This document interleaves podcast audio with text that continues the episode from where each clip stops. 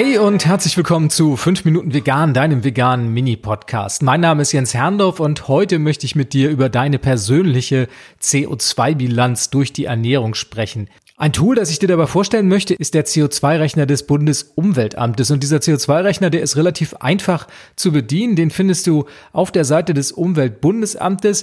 Die Adresse für die Website ist ein bisschen kompliziert. Schau einfach mal Google nach CO2-Rechner Bundesumweltamt, dann findest du das relativ schnell. Mir geht es heute darum, einfach mal zu gucken, wie unterscheidet sich die vegane Ernährung von der herkömmlichen Ernährung im Hinblick auf den CO2-Bedarf. Wenn man auf den CO2-Rechner geht, dann bist du zunächst mal auf einer Startseite, wo du eine allgemeine CO2-Bilanz sehen kannst, eine Durchschnittsbilanz die auf ja, einen Durchschnittsmenschen zutrifft, der durchschnittlich heizt, durchschnittlich seine Mobilität nutzt, sich durchschnittlich ernährt, einen durchschnittlichen Konsum hat und sonstige durchschnittliche öffentliche Emissionen verursacht. Da uns heute der Bereich Ernährung ganz besonders interessiert, klicke ich hier mal auf den Reiter Ernährung und da habe ich eine ganze Menge Möglichkeiten, meine Daten einzugeben. Zunächst mal fällt mir auf, wenn ich ein bisschen runter scrolle, dass 1,74 Tonnen pro Jahr im Durchschnitt der CO2-Ausstoß ist, der vom Umweltbundesamt, wie gesagt, für einen Durchschnittsbürger, für eine Durchschnittsbürgerin mit einer durchschnittlichen normalen mischköstlichen Ernährung ermittelt wurde. Diese 1,74 Tonnen, die nehmen wir jetzt mal als Referenz und jetzt habe ich hier die Möglichkeit, meine Daten einzugeben. Zunächst einmal kann ich hier mein Alter eingeben, dann mein aktuelles Gewicht, dann geht es um meine Tätigkeit. Ich habe eine eher bewegungsarme Tätigkeit und mache zurzeit, weil ich noch so ein bisschen gehandicapt bin, eher wenig Sport. So, jetzt geht's um die Ernährung. Ich ernähre mich vegan. Ich habe hier noch die Möglichkeit vegetarisch, fleischreduzierte Kost, Mischkost oder fleischbetonte Kost auszuwählen.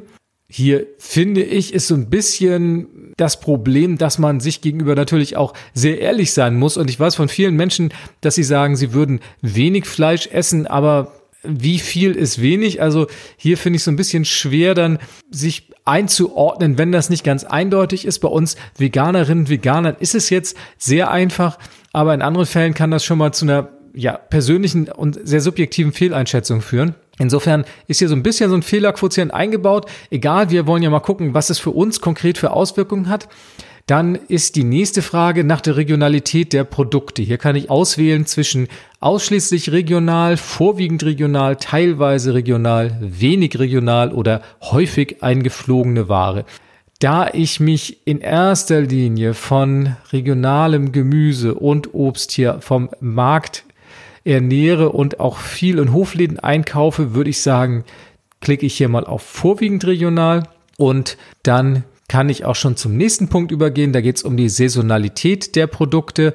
Auch da habe ich wieder diese ganze Palette von ausschließlich bis keine Rücksicht. Also ich gucke überhaupt nicht drauf, ob meine Produkte saisonal sind. Auch da würde ich sagen, vorwiegend.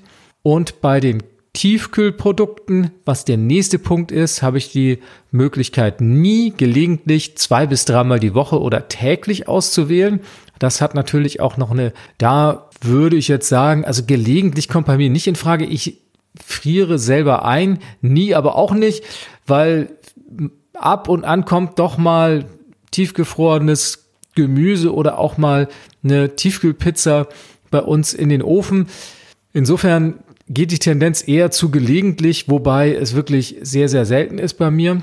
Und dann abschließend noch die Frage nach Bioprodukten. Da ist die Auswahl etwas geringer. Es geht um hauptsächlich, teilweise oder keine. Und da ist bei mir ganz eindeutig hauptsächlich der Punkt, der hier anzuklicken ist. So, und das Spannende ist, ich kann jetzt hier auf Aktualisieren klicken und jetzt wird meine CO2-Bilanz, meine CO2-Emission pro Jahr in Bezug auf die Ernährung ermittelt.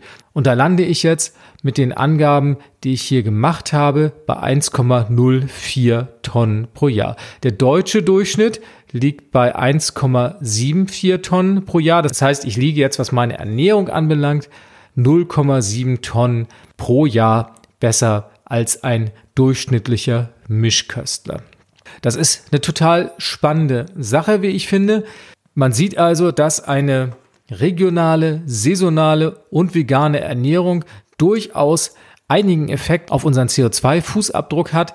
Und auch das wieder mal, ja, für mich ein tolles Argument und auch ein ganz deutlicher Fingerzeig dafür, dass die vegane Ernährung gerade im Hinblick auf den Klimawandel ziemlich unschlagbar ist. Wie ich eingangs sagte, wenn du noch mehr Interesse hast, der CO2-Rechner bietet die Möglichkeit, dein gesamtes Leben im Hinblick auf deine CO2-Emissionen zu durchleuchten. Heizung, Strom, Mobilität, sonstiger Konsum sind noch die weiteren Punkte, die man durcharbeiten kann. Und man kommt dann auf ein relativ spannendes Ergebnis und auf einige spannende Hinweise, wo man vielleicht für sich selber nochmal ansetzen kann. Insofern schau mal rein, klick dich einfach mal durch, guck mal, was für ein Ergebnis für dich rauskommt und vielleicht hast du Lust, mir danach zu schreiben, was sich für dich dadurch möglicherweise verändern wird oder was sich schon verändert hat in deinem Leben. Du erreichst mich unter podcast at vegan.de und natürlich freue ich mich auch über jede andere Zuschrift. Das waren sie, fünf Minuten vegan für diese Woche. Ich freue mich auf nächsten Montag. Wenn du wieder dabei bist, würde ich mich noch mehr freuen und sage Tschüss, bis dann.